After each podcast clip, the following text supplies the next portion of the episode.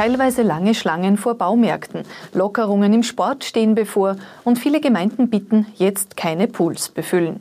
Mein Name ist Daniela Dahlke. Herzlich willkommen bei OEN Kompakt. An dem Tag, an dem wir in Österreich den ersten Schritt in Richtung neue Normalität gemacht haben, wie der Bundeskanzler es heute nennt. Wir sind auf Kurs. Die Regierung verkündet heute einmal mehr erfreuliche Zahlen im Kampf gegen das Coronavirus. So gering wie heute war der Zuwachs an Neuinfektionen seit Ausbruch der Pandemie nicht mehr. Auch deshalb konnten heute 75 Prozent der Geschäfte in Österreich wieder öffnen.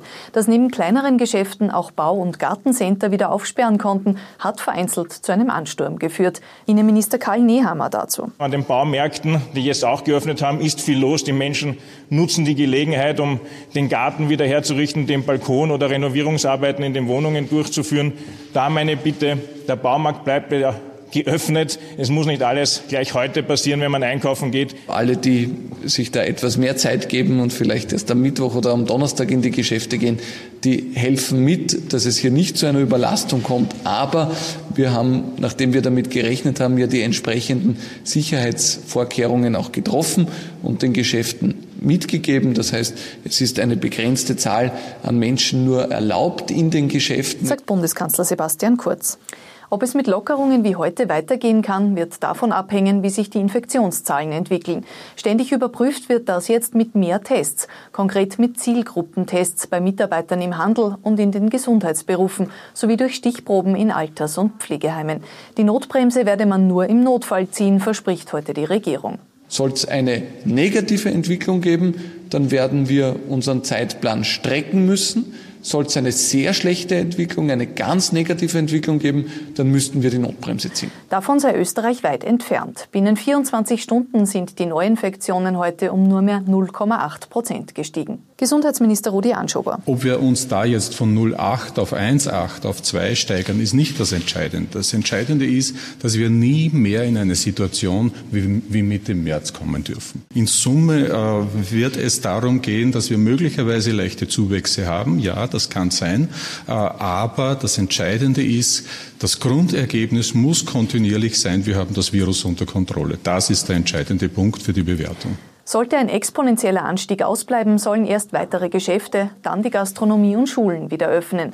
Ein nächster Zwischenschritt sollen Lockerungen beim Sport sein, die der zuständige Minister und Vizekanzler Werner Kogler morgen Mittwoch bekannt geben will. Ja, es wird äh, Sie nicht wundern, wenn wir äh, äh die Logik äh, und den Hausverstand walten lassen, der uns sagen wird, dass Outdoor-Veranstaltungen leichter äh, zu organisieren sind als Indoor-Veranstaltungen, auch was die Sportstätten selber betrifft, äh, und Einzelsportarten oder jene Sportarten, wo man ausreichend Abstand halten kann, äh, einmal schneller drankommen als jene, die Mannschaftssportarten sind oder gar Kampfsportarten.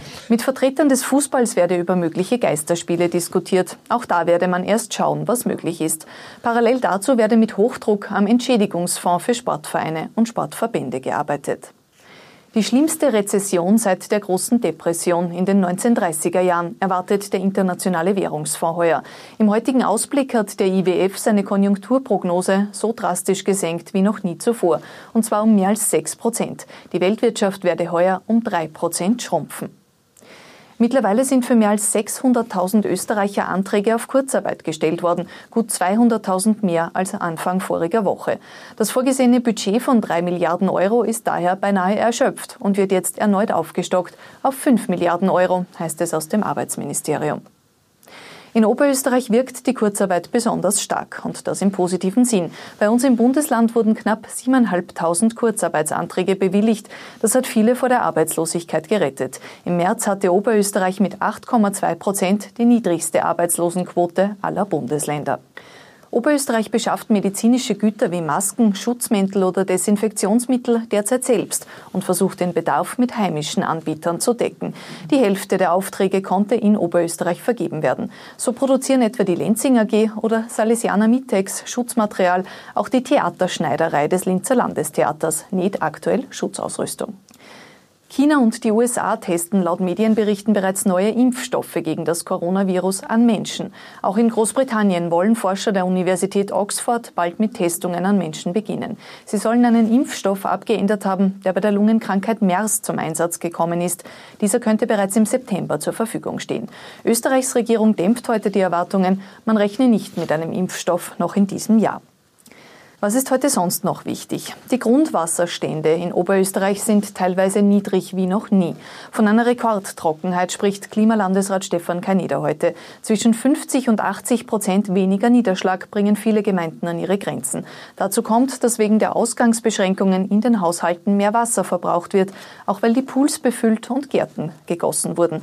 Viele Gemeinden bitten deshalb jetzt keine Pools und Schwimmbecken befüllen, bis wieder spürbar mehr Regen fällt. Der Streit in der Führungsriege der Linzer Blackwings erreicht einen neuen Höhepunkt. Ende April müssen die Blackwings die Eisarena verlassen. Sie verlieren damit ihre Spielstätte, die sie für die Teilnahme an der Liga aber unbedingt brauchen. Die Linzer G als Halleneigentümer verlängert den Pachtvertrag nicht mehr und beendet auch das Sponsoring.